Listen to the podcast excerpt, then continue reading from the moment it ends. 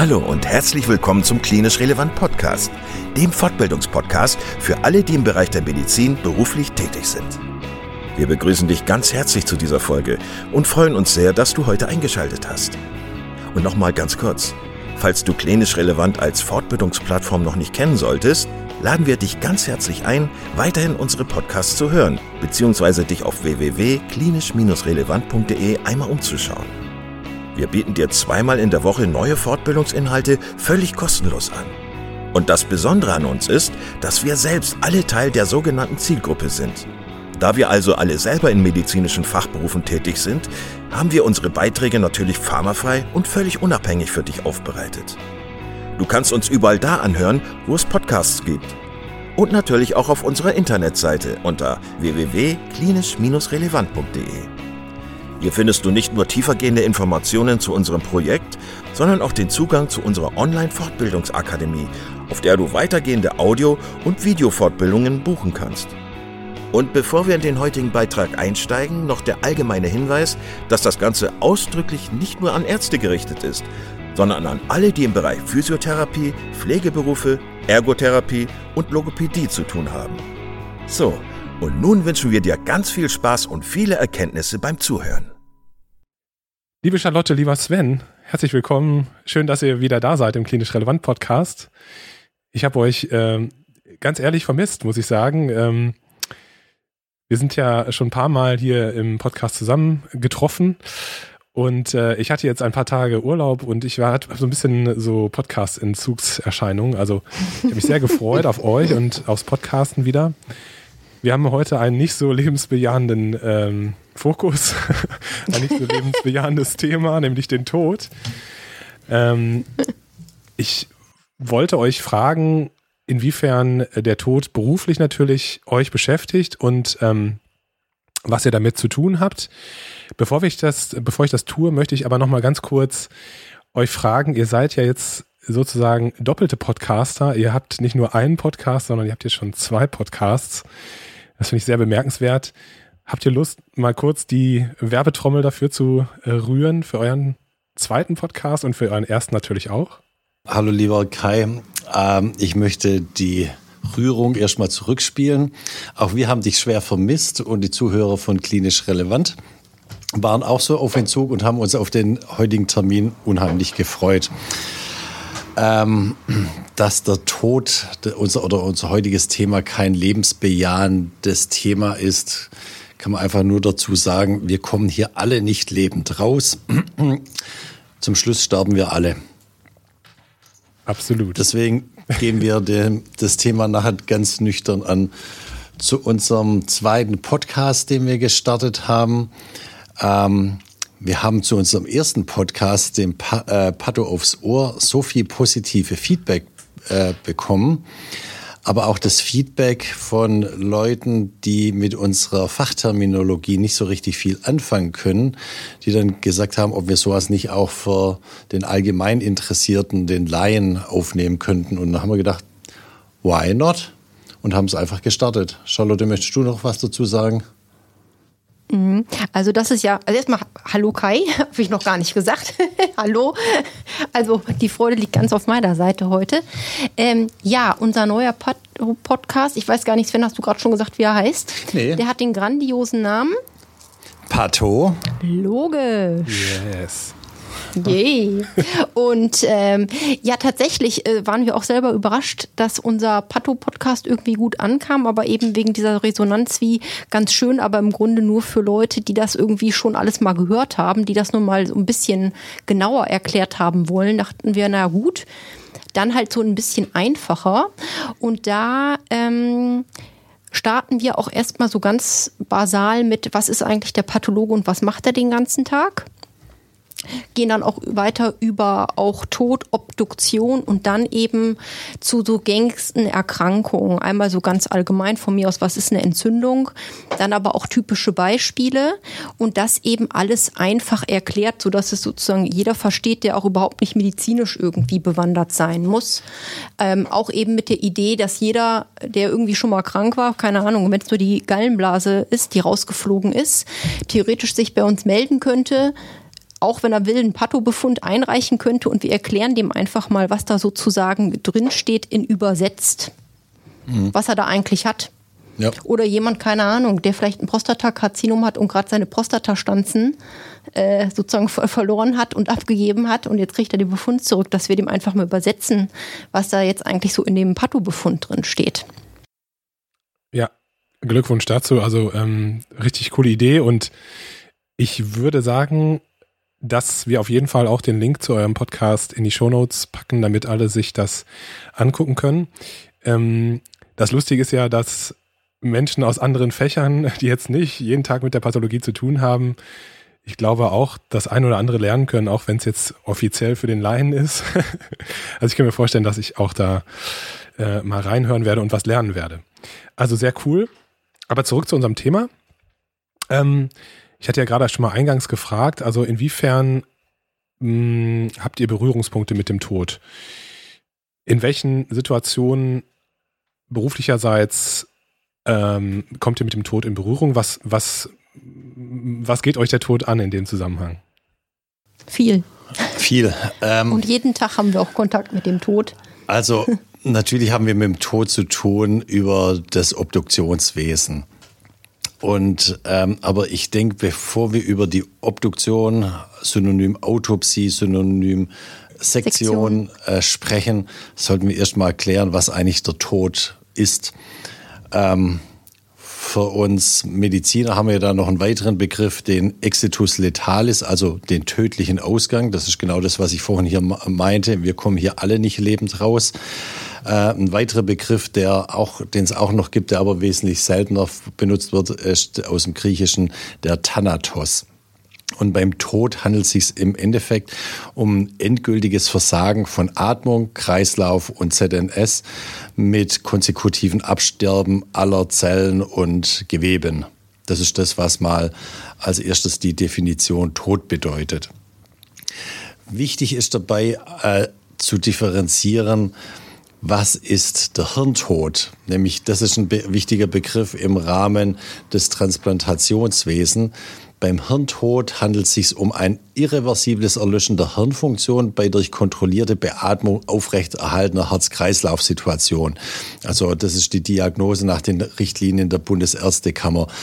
Ähm, um es nochmal in einfache Worte zu fassen, man hält die Hirnfunktionen ähm, äh, kann man nicht mehr am Leben halten, das Hirn ist tot, aber man kann alle anderen äh, Organe noch weiter durchbluten, alle Gewebe, alle Zellen, damit eben äh, einzelne Organe dann noch zum richtigen Zeitpunkt für eine Transplantation ähm, eben noch tauglich sind. Das ist der, äh, der Hirntod. Und dann, aber das würde ich erst später machen, gibt's noch den Scheintod. Das ist kein Tod, sondern das scheint nur wie ein Tod, die Vita Reducta oder Vita Minima.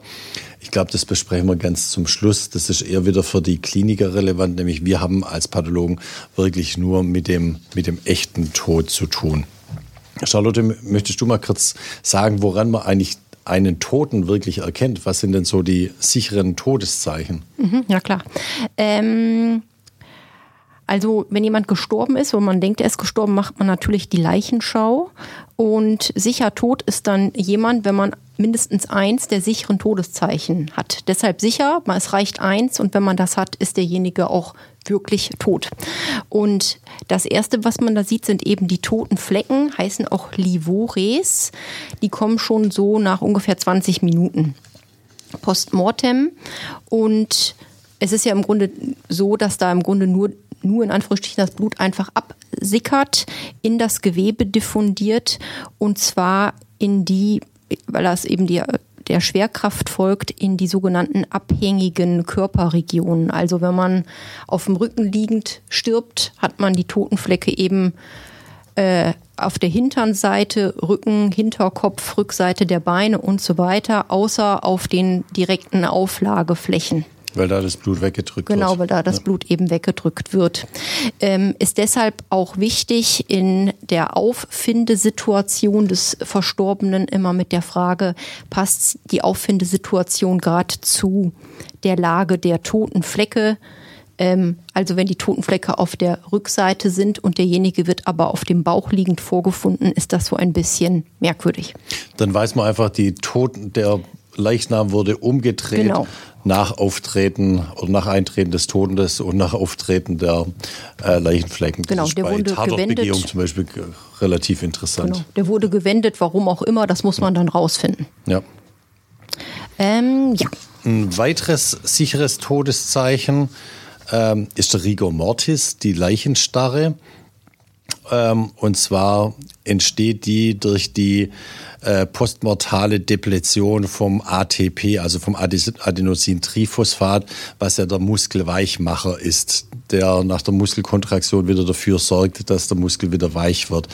Und äh, ATP wird ja im Körper immer durch Energieaufwendung gebildet und wenn der Mensch tot ist, kann eben kein ATP mehr gebildet werden und dann entstehen äh, eben diese Actin-Myosin-Bindungen, die nicht mehr gelöst werden können und das entspricht dann der äh, Leichenstarre. Können wir nachher auch noch ein bisschen was erzählen, wie der Rigor Mortis so verläuft, in welchem Zeitraum. Und das dritte sichere Todeszeichen wäre dann praktisch die Autolyse oder Fäulnis äh, bereits. Ich meine, das kann man sich vorstellen, dass wenn man einen Leichnam findet, der bereit- bereits Fäulnis verändert ist, äh, dass derjenige wohl dann auch sicher tot sein muss.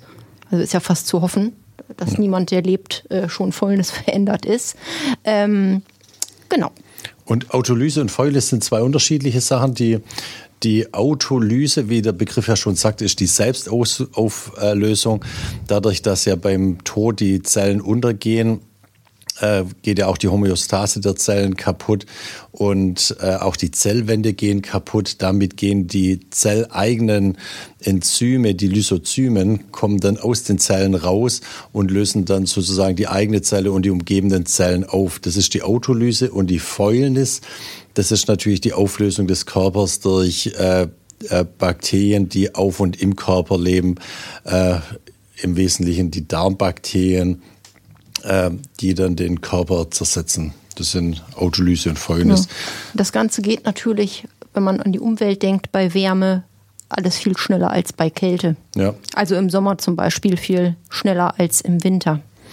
Dann gibt es noch ein viertes äh, sicheres Todeszeichen und zwar sind es Amputationsverletzungen, die mit dem Leben nicht mehr vereinbar sind. Also das ganz klassische, der Kopf liegt einen Meter neben dem Körper. Ähm, das ist das vierte sichere Todeszeichen. Vielleicht können wir auch mal Das noch fünfte ist natürlich der Hirntod. Das hattest du ja ganz am Anfang schon gesagt. Ja, aber das ist ja eine spezielle Form. Ja, wieder. trotzdem.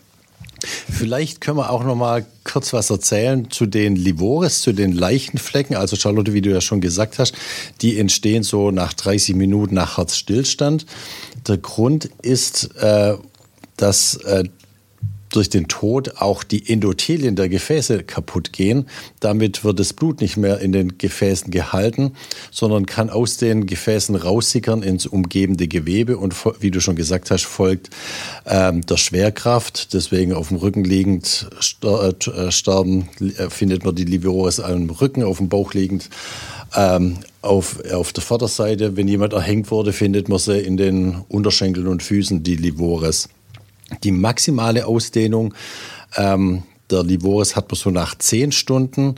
Verlagerbar sind die toten Flecken noch so vier bis zwölf Stunden lang. Das heißt also, wenn ich jetzt innerhalb der ersten vier bis zwölf Stunden äh, den Leichnam von der Rückenlage auf die Bauchlage verbringe, dann können sich die Totenflecke noch auf die Bauchseite ver, verlagern. Und dann gibt's noch den Begriff der Wegdrückbarkeit. Die, äh, das ist gegeben so in sechs bis 17 Stunden ungefähr. Das heißt also, wenn man mit dem Daumen starken Druck auf die Livores aufbringt, dann entsteht da auch ein weißer Fleck. Diese, dieser Fahrplan, wie wir den immer nennen, ist eben auch wichtig, um so grob einschätzen zu können, wann ist denn der, äh, die Person verstorben. Das hilft dabei. Wie gesagt, das sind aber immer grobe Angaben, wie Charlotte schon gesagt hat.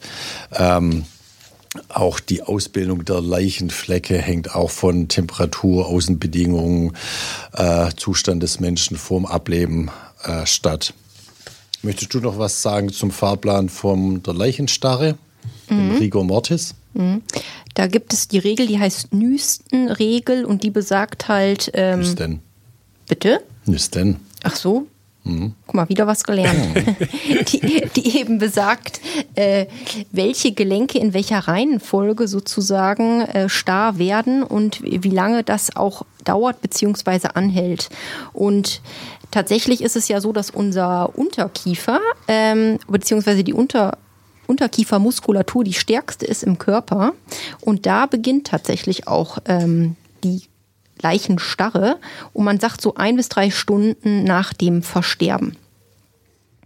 Und vollständig ausgeprägt sagt man so grob nach ungefähr zwölf Stunden und ganz grob kann man sich ähm, merken, dass dann die Starre von Kiefer und dann sozusagen der Körper einmal runterwandert, ähm, so dass praktisch untere Extremität später betroffen ist als jetzt die obere Extremität. Und man kann die Starre auch brechen. Das bedeutet, wenn man ein Gelenk bewegt, ähm, ist es erstmal wieder beweglich, logischerweise. Und das geht bis zu acht Stunden Genau. nach Sterben. Ja. Und brechen, da meinen wir natürlich, da werden die Muskeln Muskel- ja, aufgedehnt. genau, die- genau, da werden keine Knochen gebrochen, Das sondern wir gar die, nicht, genau. wenn man immer äh, spricht von die Leichenstarre brechen, das hört sich immer so rabiat an, da braucht man schon auch Kraft, aber es brechen dabei keine Knochen, sondern die Muskulatur wird einfach aufgedehnt. Und die, so nach acht Stunden kann, äh, wenn man die nach acht Stunden aufbricht, dann kann die sich wieder ausbilden danach. Mhm. Und auflösen tut es sich auch wieder die Leichenstarre Ja. ähm, rückwärts, also von unten nach oben. Der letzte Muskel, der sozusagen die Leichenstarre wieder von selber löst, ist der Oberkiefer, die Kiefermuskulatur. Genau, und das Ganze sagt man so ungefähr nach 36 Stunden ist praktisch die Starre wieder aufgelöst. Und das passiert durch die Autolyse, nämlich, was wir vorhin schon angesprochen haben. Ja. Autolyse und Fäulnis, da gibt es keinen guten Fahrplan davon. Nämlich das sind wirklich äh, zwei Dinge, die hängen so stark von, von den Umgebungsbedingungen ab, vor allem von der Temperatur und Feuchtigkeit, dass, dass man hier nicht, nicht gut sagen kann, wann die Fäulnis und Leichenstarre eintritt. Maximal äh, Variante, die Maximalvariante ist sozusagen die komplette Auflösung des Körpers ja auch. Gibt es auch kein, kein Das Rückführen wieder. Ja, da gibt es keinen wesentlichen Fahrplan dazu. Ja, ähm, die äh, Fäulnis, die erkennt man vor allem durch so eine grünliche Verfärbung, überwiegend beginnend am rechten Unterbauch, also im Zökumbereich, da wo eben die meisten Bakterien sind. Es kommt dabei zum Hervortreten des Venennetzes. Es kommt auch zu einer, äh, zu einer Gasbildung, deswegen bläht sich der Bauch auf. Es kommt dann auch bald zum Fäulnisgeruch. Und ja, soran erkennt man eben die Fäulnis. Das wären so die wesentlichen, also oder nicht nur die wesentlichen, sondern die sicheren Todeszeichen. Wenn davon eins vorliegt, dann weiß man, dass man tot ist. Und das ist eben auch ganz wichtig, hier die, den sicheren Tod nachzuweisen ähm, für die Ausfüllung des Totenscheines. Und das ist ja die Aufgabe eines jeden Arztes, der zuerst an den Leichnam äh, herantritt. Jetzt ist ja so, dass unter normalen Umständen versterben die Menschen ja zu Hause, im Krankenhaus oder wo auch immer. Und äh, es gibt einen Arzt, der dazu hinzugerufen wird, der die Leichenschau durchführen muss und der den Tod feststellt. Unter normalen Umständen habt ihr ja eigentlich dann gar nichts mit diesen Menschen zu tun. In, unter welchen Umständen ist es aber dann so, dass es zu eurer Arbeit wird, dass ihr mit beurteilen müsst? Also wenn wir eine Obduktion durchführen, dann gehen wir auch nochmal die gesa- gesamten sicheren Todeszeichen durch und schauen auch nur nochmal ganz grob, ob das hier äh, zu der Gesamtkonstellation passt. Nämlich wir Pathologen sind ja auch nur zuständig für Obduktionen im Rahmen eines natürlichen Todes, also in Form von Alterungsprozess, Krankheit. Ähm, hätten wir jetzt hier irgendeine Konstellation, die nicht wirklich zu passt und wir würden daraufhin den Verdacht äußern auf einen nicht natürlichen Tod, dann sind wir draußen, dann ist nämlich der Rechtsmediziner für die Obduktion verantwortlich. Deswegen gehen wir nochmal durch hier die ganzen Todeszeichen und schauen, ob das zur Gesamtkonstellation des, des Versterbens passt. Und in welcher, also werdet ihr dann sozusagen von dem Kliniker beauftragt, wenn es sich um einen natürlichen äh, Todes, eine natürliche Naturtodesur Todesursache handelt, dass ihr das Ganze nochmal untersuchen sollt? Oder unter welchen Umständen läuft das ab? Genau. Also bei uns ist das so geregelt, dass ähm, sowieso bei uns Umschlagsort ist sozusagen aller Verstorbenen in dem Sinne, dass alle einmal in die Patho müssen. Wir führen hier das Totenbuch des Universitätsklinikums und von uns aus ist dann auch immer äh, der Ort, wo der Bestatter kommt und eben den Leichnam abholt. Also es ist nicht möglich, dass zum Beispiel ein Bestatter irgendwo ins Klinikum direkt fährt auf irgendeine Station und einen Leichnam abholt, sondern wir haben sozusagen das ganze Totenregister hier bei uns im Haus. Dementsprechend ist es so, dass bei jedem Verstorbenen bei den Unterlagen auch ein Totenbegleitschein dabei ist. Den kriegen wir zusammen mit dem blauen Durchschlag, der für den Obduzenten ist. Und da muss man eintragen und da ist für jeden Verstorbenen immer halt eingetragen, gibt es Anhalts Anhaltspunkte für ein natürliches Geschehen oder nicht natürliches Geschehen? Ja, nein und auch fragen, ist eine Obduktion ärztlicherseits erwünscht? Ja, nein. Wenn ja, wurden die Angehörigen gefragt? Ja, nein. Und wie ist deren Entscheidung? Stimmen die zu oder lehnen die ab? Also und im Endeffekt, genau. Und das kriegen wir von jedem Verstorbenen vorgelegt. Und bei uns ist immer ein Assistenzarzt zuständig, jeden Morgen diese ganzen Zettel auch durchzusehen. Aber selber, wir als Pathologen werden nie selber aktiv und sagen, hier schon könnte ein interessanter Fall sein oder dort ein interessanter Fall sein. Wir arbeiten immer nur äh, oder in der Regel äh, nur im Auftrag des behandelnden Klinikers. Es gibt Ausnahmen, äh, aber das können wir nachher nochmal im Detail besprechen. Und ist es so, dass die Angehörigen des Verstorbenen sagen können, wir möchten das nicht? Und mhm. also das heißt, dass, äh, dass selbst wenn der Kliniker sagt, okay, das war jetzt, äh, wir wissen nicht, warum er verstorben ist, für uns ist das unklar, äh, wir, wir würden gerne eine Obduktion anstreben und wenn die Angehörigen sagen, nein, das möchten wir nicht, dann sind euch die Hände gebunden, dann dürft ihr das nicht durchführen. In den allermeisten Fällen äh, fühlen wir uns an den Wunsch der direkten Angehörigen gebunden ähm, und führen dann keine Obduktion durch. Es gibt eine Ausnahme, wo wir doch äh, tätig werden dürfen, und zwar im Rahmen von äh, solchen Gesetzen.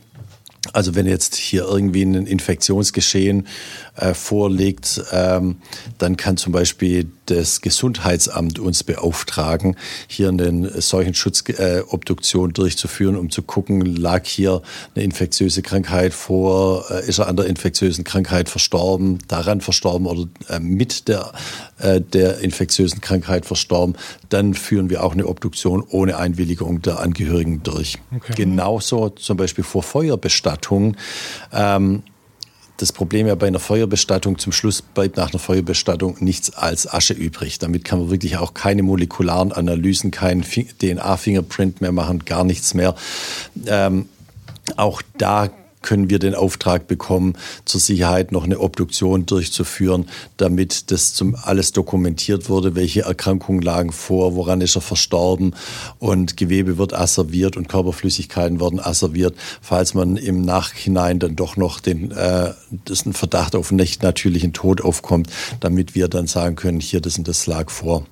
Also auch da brauchen wir dann nicht die Zustimmung der Angehörigen, aber sonst in allen anderen Fällen brauchen wir die Zustimmung der Angehörigen. Ja, wobei die Oberprämisse ist, ich weiß nicht, ob das jetzt klar geworden ist, äh, das Ganze natürlich nur, wenn es als ein natürlicher Tod deklariert ist und die Rechtsmedizin da sozusagen nichts mit zu genau. schaffen hat. Sobald der Staatsanwaltschaft denkt, äh, das ist ein nicht natürlicher Tod und derjenige soll lieber in der Rechtsmedizin obduziert werden, dann natürlich können die Angehörigen nicht widersprechen. Das wird dann einfach gemacht. Genau. Also Staatsanwalt sticht immer alle, aber wie gesagt, sobald der Staatsanwalt eingeschaltet ist und er sagt, hier soll eine Obduktion durchgeführt werden, dann äh, geht es auch in die Rechtsmedizin, dann ist das diese Linie und dann sind wir draußen. Genau, aber sonst, Kai, hast du recht. Wäre es würden bei einem natürlichen Tod, wo einfach jetzt nur in Anführungsstrichen die klinischen Kollegen Interesse dran haben und die Angehörigen sagen, nein, wir möchten nicht, dann passiert auch nichts. Da mhm. hast du recht. Bevor wir in den Obduktionsvorgang gehen, den ich gerne nochmal mit euch besprechen, besprechen würde, wollte ich euch nochmal kurz ansprechen auf diesen Scheintod, auf diesen, dieses ähm, Vita, wie hast du es genannt, Sven? Vita reducta oder Vita minima, Ja. der Scheintod. Ähm, also Scheintod heißt ja Scheintod, weil die ähm, Patienten scheinen nur tot und das ist auch ein Tod in Anführungsstrichen, mit dem wir zum Glück nichts zu tun haben, weil die Patienten leben noch und ähm, im Rahmen unserer Vorlesung bei den Studenten weisen wir immer darauf hin, dass es den Begriff auch gibt und dass man hier als, als Arzt am Patienten die nötige Alertness haben muss, um Scheintod zu erkennen. Ähm, vielleicht kennen noch die, da kennt der eine oder andere da noch die AEIOU-Regel, wenn der Scheintod vorliegt. Das A steht für Alkoholanämie, Anoxämie. Ähm, das E steht für Elektrizität, wie zum Beispiel Blitzschlag. Das I steht für Injury, also klassischerweise ein Schädel-Hirntrauma. Das O steht für Opiate und andere Betäubungsmittel. Und das U steht für Unterkühlung und Uremie alles diese äh, Faktoren, die ich gerade aufgezählt habe, die können dazu führen, dass auf den ersten Blick und ohne genaue Untersuchung ein Patient als tot erscheinen kann, aber nicht tot ist. Und das gilt es natürlich tunlichst zu vermeiden, hier den Fehler zu begehen. Und deswegen ist es ganz wichtig für jeden Arzt, die sicheren Todeszeichen zu erkennen. Und deswegen gilt auch immer, solange keine sicheren Todeszeichen vorliegen, wird ein ähm, eine Person, die aufgefunden wird, nicht atmet und keinen Herzschlag hat, reanimiert, bis sie. Ich hab, kann da eine Anekdote zu erzählen, Ja, wenn hau ich soll. raus. Also als ich äh, in der Vorlesung Rechtsmedizin saß vor ein paar Jahren, hat der Professor da die Story erzählt, dass in einem Altenheim hier in Schleswig-Holstein nachts der Hausarzt gerufen wurde äh, und die Schwester, die Nachtschwester sagte wohl hier die Frau so und so in Zimmer so und so, ich glaube, die ist tot. Und dann kam der auch und hat gesagt, ja, die ist tot, hat die Unterlagen, Totenschein und sowas alles ausgefüllt. Und die wurde dann aber erst noch liegen gelassen, weil es hieß, den Transport machen wir am nächsten Vormittag. Und dann wacht die angeblich Tote am nächsten Morgen auf und sah auf dem Nachttisch ihre eigenen ausgefüllten Todesunterlagen Ja. liegen, weil äh, wir waren dann auch alle irgendwie ganz erschrocken. Der hat gesagt, ja, die hatte irgendwie Diabetes und war nachts wahrscheinlich irgendwie in so einem Koma oder so. Hm. Und die hat sich irgendwie wiedergekriegt, keine Ahnung. Auf jeden Fall wachte die auf und hat sozusagen ihren eigenen Totenschein erstmal auf dem Frühstückstisch liegen gehabt. Ich hoffe, das ist nur eine Urban Legend, aber es Man weiß es gut. nicht. Auf jeden Fall deswegen jeder Verstorbene oder der als verstorben gilt, den muss man ausziehen, inspizieren, die äußere Leichenschau durchführen in vollständiger Entkleidung und anschauen auf Vorderseite und Rückseite. Und solange nicht mindestens ein sicheres Todeszeichen vorliegt, sind die Menschen noch lebend. Und bei gutem Licht die ganze Geschichte. Und bei ganz gutem Licht das ganze Jahr. Also auch noch eine kleine Anekdote. Jede Kühlkammer, die Charlotte hat ja schon gesagt, wir sind ja auch die Verwalter aller Verstorbenen hier bei uns im Klinikum. Ähm, jede Kühlkammer hat einen Türöffner von innen. Ich hoffe, der wurde noch nie gebraucht. Ja. Das ist keine schöne Vorstellung, da drin zu liegen und raus Nee, also da hat ja die Menschheit schon immer Angst davor gehabt, als tot zu gelten und dann lebendig begraben zu werden. Äh, früher gab es dann auch irgendwie, hat man die Menschen erst liegen lassen mit, mit äh, Schnüren an Fingern und Zehen, die dann äh, äh, mit einer Glocke verbunden waren, dass wenn man dann so langsam anfängt, sich wieder zu bewegen, dass dann irgendwie Arzt, Krankenschwester das Klingeln auch hört. Wie gesagt, so die letzten äh, Übrigbleibsel davon sind, dass Kühlkammern von innen noch einen Türöffner haben. Aber ich hoffe, wir Mediziner sind mittlerweile alle so gut geschult, dass das keinem passiert, hier einen lebenden Menschen als tot zu bezeichnen. Also, so viel zum Thema Scheintod. Da ist der, da ist der äh, lateinische Begriff der Vita reducta oder Vita minima wesentlich besser als die deutsche Übersetzung Scheintod, Scheintod. Ja. Wenn ihr jetzt beauftragt worden seid, von den Klinikern eine Obduktion durchzuführen, wie geht das vonstatten genau? Also welche Schritte hat das? Ähm, könnt ihr das einfach mal so erzählen, dass man sich das vorstellen kann? Gut, also wenn alle Unterlagen und so und alles schick ist und wir also loslegen können, ähm, ist es so, dass der Leichnam dann erstmal äh, gewogen wird und die Körpergröße vermessen wird und kommt dann bei uns auf den Seziertisch. Ist natürlich dann auch vollständig entkleidet und der Obduzent macht auch nochmal eine äußere Leichenschau. Äh, logischerweise findet er mindestens ein sicheres Todeszeichen. Ähm, also ist hier noch nie vorgekommen, dass man nochmal jemanden reanimieren musste, zum Glück. Was nach erfolgreich durchgeführter Obduktion auch nicht mehr funktioniert. Nee, oder? wir sind ja noch vor der Obduktion. So. Und ähm, dann wird praktisch erstmal, wir haben dann ein Obduktionsprotokoll, das sind halt mehrere äh, DIN A4-Seiten, wo es anfängt, äußere Besichtigung und dann ist praktisch jede Seite für ein Organsystem sozusagen da. Und da schreiben wir nochmal auf Größe, Gewicht und äußere Auffälligkeiten, sei es Narben, äh, Verletzungen, OP-Wunden, äh, relativ frische oder was alles so auffällt. Mhm. Auch da immer nochmal ein Abschnitt auch für die Körperöffnung, wie sehen die Augen aus sind die Pupillen gleich weit und all solche Sachen. Das machen wir als erstes. Und ähm, dann wäre es eben so, dass natürlich auch nochmal die Rückseite inspizieren. Also die Leiche wird da auch nochmal bei uns gewendet. Mit der Überlegung, ob wir doch noch ein Messer im Rücken finden tatsächlich. Das gucken wir also alles einmal genau an. Und wenn wir dann mit der Obduktion loslegen, ist es so, dass wir äh, als Pathologen immer einen Helfer haben. Wir haben einen ähm, Sektionsgehilfen dabei, der sozusagen äh, netterweise die Grobarbeit macht. Mit Grobarbeit meine ich erstmal äh, Eröffnung des Körpers selbst mit dem, äh, wir fangen an mit dem Mercedes-Schnitt, das heißt also von äh, Klavikel zu Klavikel einmal so quer rüber und dann senkrecht runter zur Leiste und dann nach links und rechts ähm, eben zu den Oberschenkeln. Und dann wird da praktisch Haut- und Unterhautgewebe abpräpariert. Ähm, es wird der Brustkorb eröffnet und das Abdomen.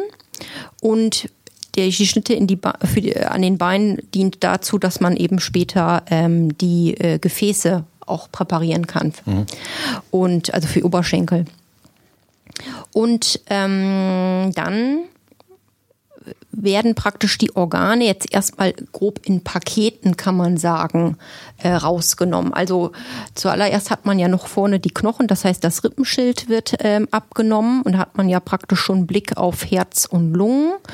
Und dann ist das auch direkt ein äh, Organpaket, das der Sektionsgehilfe dann einmal grob Hals, also Zunge, fangen wir an, und dann Halspaket mit Ösophagus und Trachea, Mediastinum. dann Mediastinum, weiter runter Ösophagus, Lungen, Herz, das alles in einem Paket äh, rausnimmt.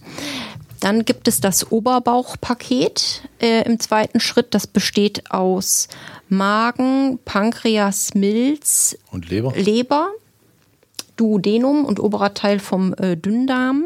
Dann gibt's den Darm, das ist der restliche Dünndarm und Dickdarm. Dann gibt es das Retroperitonealpaket, da hängen drin einmal hinten äh, die Nieren, dann die großen Gefäße, ähm, Harnblase, Genitalorgane und äh, das Rektum. Ja. Und dann hat man erstmal da das Wesentliche und dann natürlich noch separat einmal das Gehirn im nächsten Schritt. Dann hat man nämlich alle drei Körperhohlen, als da wären Brustkorb, äh, Bauchregion und Kopf, Kopf eröffnet. Genau. Ähm, ja. Und wenn wir die Pakete alle draußen haben, dann eröffnen wir nacheinander den Flussbahnen entsprechend alle Gefäße, ähm, alle Hohlorgane, die parenchymatösen Organe äh, lamellieren wir und inspizieren damit äh, alle, wie gesagt, alle Hohlorgane, äh, Röhren und parenchymatösen Organe und je nach makroskopischen Eindruck, indem wir dann noch repräsentative Proben für die histologische Untersuchung. Ja. Genau, und was Sven jetzt gesagt hat, das ist dann das, was der Pathologe selbst macht. Ja. Ähm, genau. Was sonst noch zu diesen groben Sachen gehört, die unser Sektionsgehilfe netterweise übernimmt, ist, dass er einmal einen Femur entnimmt und einmal längs sägt zur Beurteilung des ähm, Knochenmarks. Mhm. Das ist, wird halt mit so einer äh, langen und großen äh, Säge gemacht. Ich bin immer froh, dass ich das nicht machen muss. Ich werde auch, glaube ich, auch nicht so geschickt äh, zu. Und er würde zum Beispiel auch einmal die Wirbelsäule ähm, entlang gehen mit einem großen Hammer und so einem, wie heißt Keil. das? Keil, Genau. Ja. Und macht da praktisch so, so einen langen äh, Span entlang der Wirbelsäule. Auch das sind so Dinge, da wäre ich nicht so ganz geschickt für ja. tatsächlich. Da braucht ein bisschen Kraft dafür. Das machen wir auch, um eben die, das hämatopoetische Mark zu beurteilen oder weil eben viele Tumoren auch gerne ins Achsenskelett äh, metastasieren, dass wir dann schon mal einen Überblick kriegen, ob vielleicht irgendein Tumor metastasiert hat in die äh, großen äh, Röhrenknochen oder ins, äh, in die Wirbelsäule. Ja. Genau. Und dann der Pathologe, das ist bei uns im Haus äh, meist ein äh, junger Kollege, der sozusagen gerade mit der Ausbildung äh, anfängt oder so in den ersten Jahren ist. Unter Aufsicht eines Genau, immer unter Aufsicht eines Oberarztes. Ähm, und der, da ist es ja so, dass man da schon bei der Präparation der Organe, wo wir auch die Organe eventuell auch einzeln dann abpräparieren und äh, je nachdem, was es ist, wiegen oder ausmessen ja auch schon ganz viel an Pathologien sehen können. Und ganz, ganz viele Erkrankungen sind ja einfach klassisch makroskopisch sichtbar. Die sieht man einmal und dann ist es das einfach. Also ja. zum Beispiel ein Herzinfarkt ist so ein klassisches Bild. Wenn man den sieht, ist das halt ein Herzinfarkt und auch nichts anderes. Ja. Ne? Gibt es keine Differentialdiagnose. Also zu. 90 Prozent der Informationen holen wir in der Regel ähm, von, der, von der makroskopischen Begutachtung raus, so, so wie ein klinischer Arzt äh, auch die meiste Information schon von Anamnese und klinischer Untersuchung rausholt. Mhm. Genau. Und wo wir jetzt gerade bei der Makroskopie sind, äh, also das, was man mit dem bloßen Auge sieht, das ist auch das, wo unser erster oder der vorläufige Obduktionsbefund äh, drauf beruht. Den erstellen wir direkt nach der Obduktion und sagen da einfach erst, da wird nochmal wiederholt, was die klinischen Angaben waren, genau die Fragestellung an uns.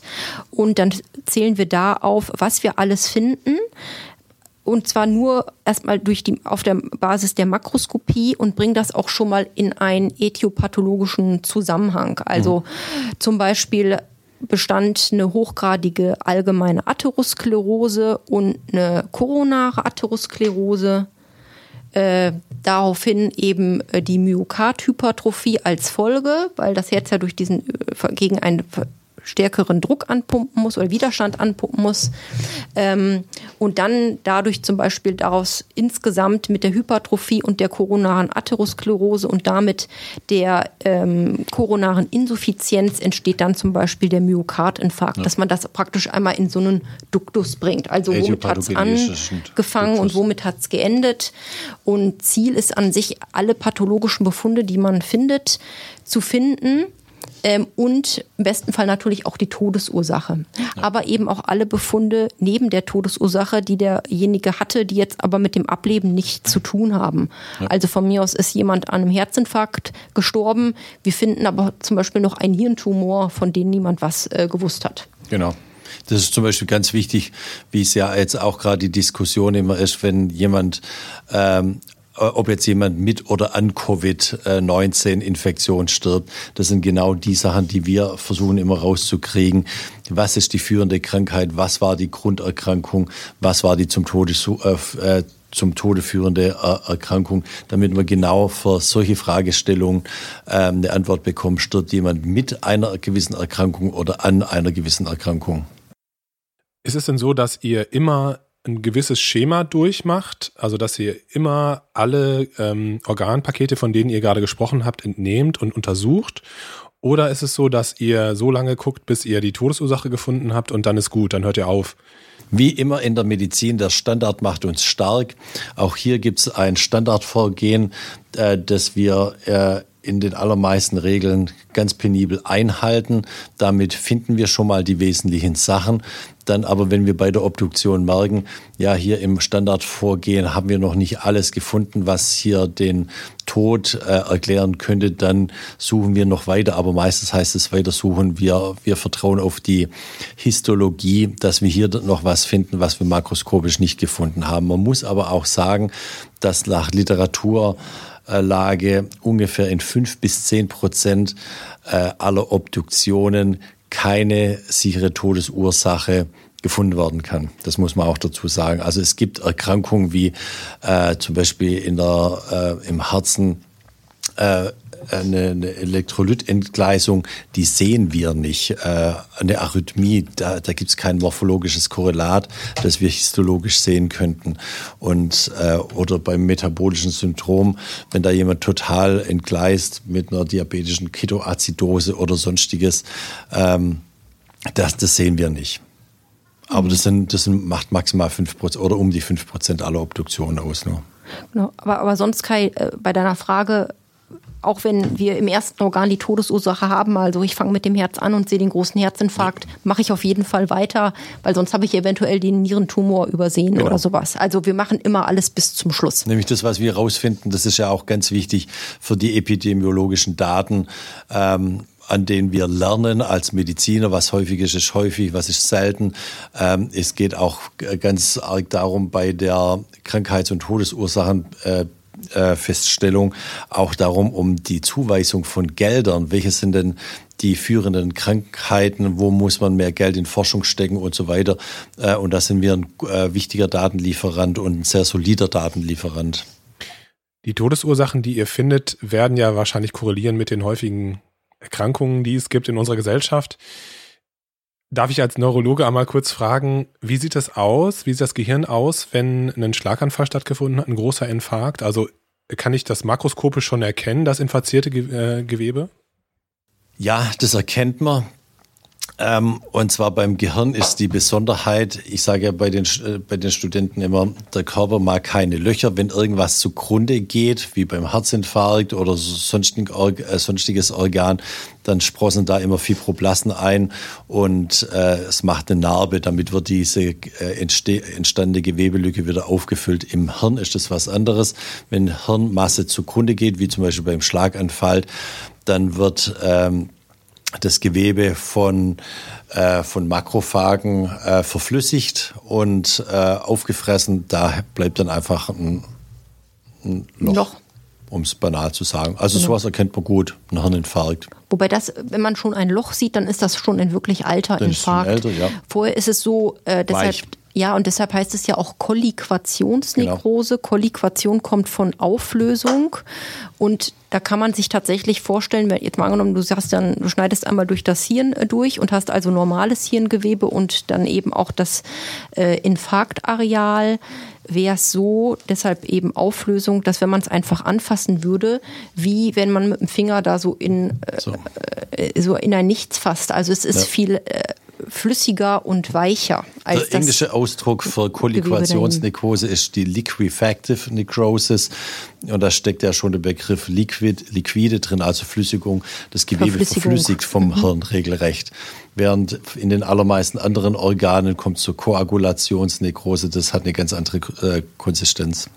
Mehr schlammartig. Ich stelle mir das so vor, dass die ähm, Obduktion sehr viel Zeit und sehr viel ähm, Ressourcen ähm, verbraucht sozusagen. Auf der anderen Seite natürlich unheimlich viel äh, Informationsgewinn für die Kliniker, für die behandelnden Ärzte, aber auch epidemiologisch einfach total interessant, woran die Patienten gestorben sind. Was würdet ihr sagen, wie lange dauert so eine normale durchschnittliche Obduktion? Wie viel Zeit muss der Assistenzarzt, der Pathologe da investieren? In so also im Durchschnitt würde ich mal sagen, ohne es, äh, ja, so eineinhalb Stunden ist man so mit der gesamten Präparation fertig. Dann kommt noch die Nacharbeit und ähm, am Mikroskop von den Geweben, die wir histologisiert haben, einen Befundbericht schreiben. Ich glaube, so summa summarum dauert alles von der Obduktion abarbeiten so vier bis fünf Stunden. Man präsentiert ja dann auch noch die äh, Organe mit ihren Veränderungen den Klinikern, die dann vorbeikommen und wir uns das gemeinsam anschauen vor dem Hintergrund der klinischen Historie. Das dauert auch nochmal eine halbe Stunde. Also ist schon Ressourcenbinden, das muss man schon sagen. Also ein guter halber Tag geht mindestens drauf. Ich hätte jetzt sogar gesagt, ein ganzer Oder fast Arbeitstag. einen ganzen Tag. Ja. Ja. Kommt natürlich je auch ein bisschen, Erfahrung. Ja, genau. genau. Je nach Erfahrung des des jeweiligen und nach Komplexität des, Falls. des jeweiligen Falles. Aber das ist natürlich eine ganz wichtige, wie du schon angedeutet hast, eine ganz wichtige Maßnahme. Heutzutage würde man sagen, eine QM-Maßnahme, also, also Qualitätssicherungsmaßnahme, wenn wir dann im Dialog mit den jeweiligen Klinikern dann zurückspielen können. Was, was erstmal, was die gesehen haben, wo deren Verdachtsdiagnose war, äh, wie die die Pathogenese und die Äthiologie aufgestellt haben und wie sich das dann verändert, nachdem wir eine Obduktion durchgeführt haben. Genau. Und es liegt ja jetzt nicht unbedingt nur, auch nur an der Expertise und Erfahrung des Pathologen, sondern natürlich auch an dem Situs selber. Ja. Also wenn ein Patient schon mehrfach voroperiert ist zum Beispiel und der ganze das ganze Abdomen ist verwachsen und es ja. dauert einfach in der Präparation viel länger als normal. Das ist natürlich das dann ein Zeitfresser. Oder, oder ein Patient, der äh, drei Bypässe oh hat, Gott, ja. äh, mhm. da hier die ganzen Bypässe darzustellen, die Anastomosenregion zu schauen, ob die alle suffizient waren. Das ist natürlich eine ganz andere Liga, als jetzt äh, so eine, eine Durchschnittssektion durchzuführen. Das ist auch präparatorisch dann hochanspruchsvoll. Jetzt habe ich schon das Gefühl, dass, oder ich kriege das immer mal wieder mit, da gibt es ja auch viel Literatur zu und viele Artikel zu, dass die Anzahl der Obduktionen immer weniger werden, dass immer weniger Patienten ähm, obduziert werden, dass auch äh, die Kliniker weniger Interesse möglicherweise daran haben, dass die Angehörigen das nicht wollen. Ähm, was ich aber auch mitbekommen habe, ist, dass es immer weniger klinische Konferenzen oder Fallkonferenzen dann auch gibt mit den Klinikern und dass das ganze Obduktionsverfahren auch nicht mehr so eine große Rolle in der Ausbildung der Medizinstudenten spielt generell habe ich das so mitbekommen. Stimmt das erstens? Und zweitens, was denkt ihr dazu? Also, wo würdet ihr so diesen Stellenwert der Obduktion sehen für die Ausbildung der, der jungen Mediziner? Können wir uns das so leisten, dass das so passiert? Also, ich möchte mit der ersten Frage anfangen. Ähm, also ich gebe dir vollkommen recht, die Obduktionszahlen sinken weiterhin jedes Jahr weniger als im Vorjahr im Durchschnitt. Und zwar nicht nur bei uns, sondern ähm, im, in der ganzen Bundesrepublik weltweit. Überall sinken die Obduktionszahlen. Das hat mehrere Gründe. Einerseits werden natürlich die Kliniker besser durch bildgebende Verfahren, erkennen sie mehr und denken dann oft, ja, wir, wir sehen ja alles. Ähm, wir brauchen keinen Pathologen mehr. Ähm, dann ist natürlich so eine Obduktion ähm, in der Allgemeinbevölkerung natürlich auch, hat so ein bisschen, als Schwabe sagt man, so ein gewisses Geschmäckchen, äh, Geschmäckle. Ähm, das ist jetzt im Ansehen nicht, nicht äh, das, das Höchste, wo auch viele denken, ah, ich, jetzt habe ich gerade einen lieben Angehörigen verloren, äh, jetzt soll der noch obduziert werden. Niemand weiß richtig, wie eine Obduktion durchgeführt wird, aber es ist negativ behaftet in der allgemeinen Bevölkerung. Das spielt sicherlich äh, mit. Und dann der dritte Grund, ich glaube nicht, dass sich Kliniker weniger für die Obduktion und die Obduktionsergebnisse interessieren, aber es werden wirklich weniger auch angefordert. Das hat einfach was mit der maximalen Arbeitsverdichtung im klinischen Alltag zu tun. Es ist nicht nur für uns ein zeitlicher Aufwand, sondern auch für die klinischen Kollegen, die dann hier erstmal einen Anforderungsschein ausfüllen müssen, die klinische Historie draufschreiben müssen, dann mit uns noch gemeinsam äh, den Fall besprechen, der ja, was ja auch Zeit kostet da ist heutzutage immer weniger Zeit und Raum dafür da, sowas durchzuführen. Ähm, in der Ausbildung von unseren Studierenden kommt natürlich das Obduktionswesen auch zu kurz, aber nicht, weil wir es nicht mehr anbieten wollen, sondern ähm, wir haben einfach, können. Wir können es einfach fast mhm. nicht mehr. Wir haben manchmal wochenlang keine einzige Obduktion. Früher war es immer so, als wir noch studiert haben, Kai, ähm, da gab es jeden Tag eine Obduktion. Da wussten wir dann während dem ja. Patho-Semester ähm, am äh, dem, dem Tag um so und so viel Uhr äh, musste man da sein, weil es eh, gab es eine Sektion, die wurde dann einem gezeigt. Ja, das können wir heute einfach gar nicht mehr gewährleisten, weil wir einfach oft äh, wochenweise gar keine Obduktion mehr haben. Also wir würden gerne das mehr in den Studienunterricht integrieren. Äh, uns fehlt die Gelegenheit. Aus vordergenannten Gründen. Gibt es da Alternativen? Ich denke jetzt auch an digitale Dinge. Also gibt es da Möglichkeiten, das irgendwie anders den Studierenden näher zu bringen? Weil ich denke ja schon, dass es einfach unheimlich viele wichtige Dinge sind, die sie da lernen. Also es gibt schon so Initiativen der digitalen Sektion, wo man wirklich einen Leichnam durch ein MRT durchschiebt und dann wirklich Schicht für Schicht anschaut. Da gibt es so ein paar Initiativen, mehr aber auf der explorativen Ebene, auf der Forschungsebene. Ähm, so richtig angekommen im, äh, in der medizinischen Ausbildung ist nicht.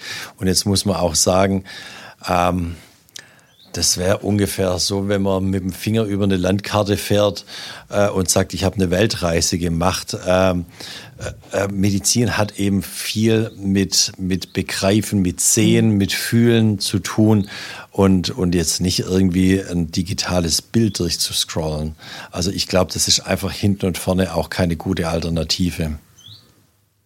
Und ich, ich denke auch, da gibt es keine Alternative zu. Also, Nein. dass man wirklich mal die Chance hat, äh, Organe anzugucken, in die Hand zu nehmen, ja. selber wirklich anzufassen auch von mir aus zu riechen. Wie riecht jetzt ja. zum Beispiel eine Uremie? Ja. Äh, das ist ja, ist ja schon auch ein gustatorisches Erlebnis, also, oder nee, olfaktorisches Erlebnis. Ja. Gustatorisch wäre jetzt nicht so schön.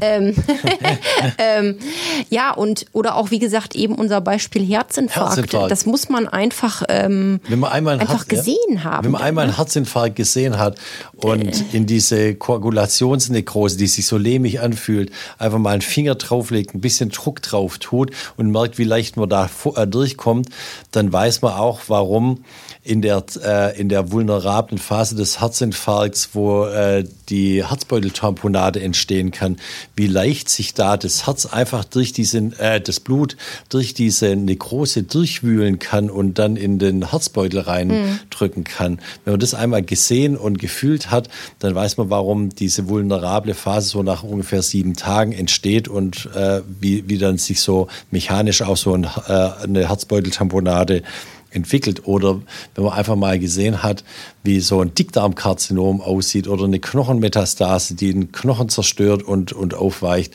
Das, das vergisst man einfach nicht. Und das ist schön ja immer in Pathologie. Man sieht die Erkrankung und versteht sie damit automatisch auch gleich. Ich würde gerne noch eine letzte Frage stellen. Diese ganzen Informationen, die ihr sammelt aus den Obduktionen, also Todesursache, ähm, Gewicht der Organe und so weiter und so weiter, werden die irgendwo zentral gesammelt? Also das sind ja auch ganz, ich kann mir vorstellen, dass das einfach auch für, für viele äh, also Forschungsprojekte und so weiter, dass das natürlich auch sehr interessant sein könnte. Aber es gibt keine zentrale Datenbank oder so, wo solche Informationen gesammelt werden. Nein, es gibt kein zentrales Autopsieregister.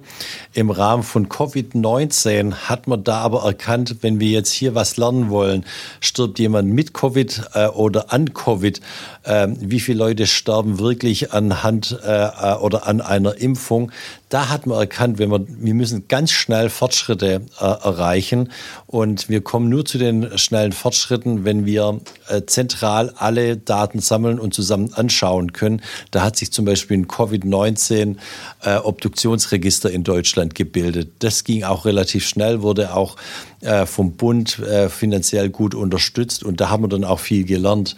Ähm, aber vorher gab es sowas noch nicht.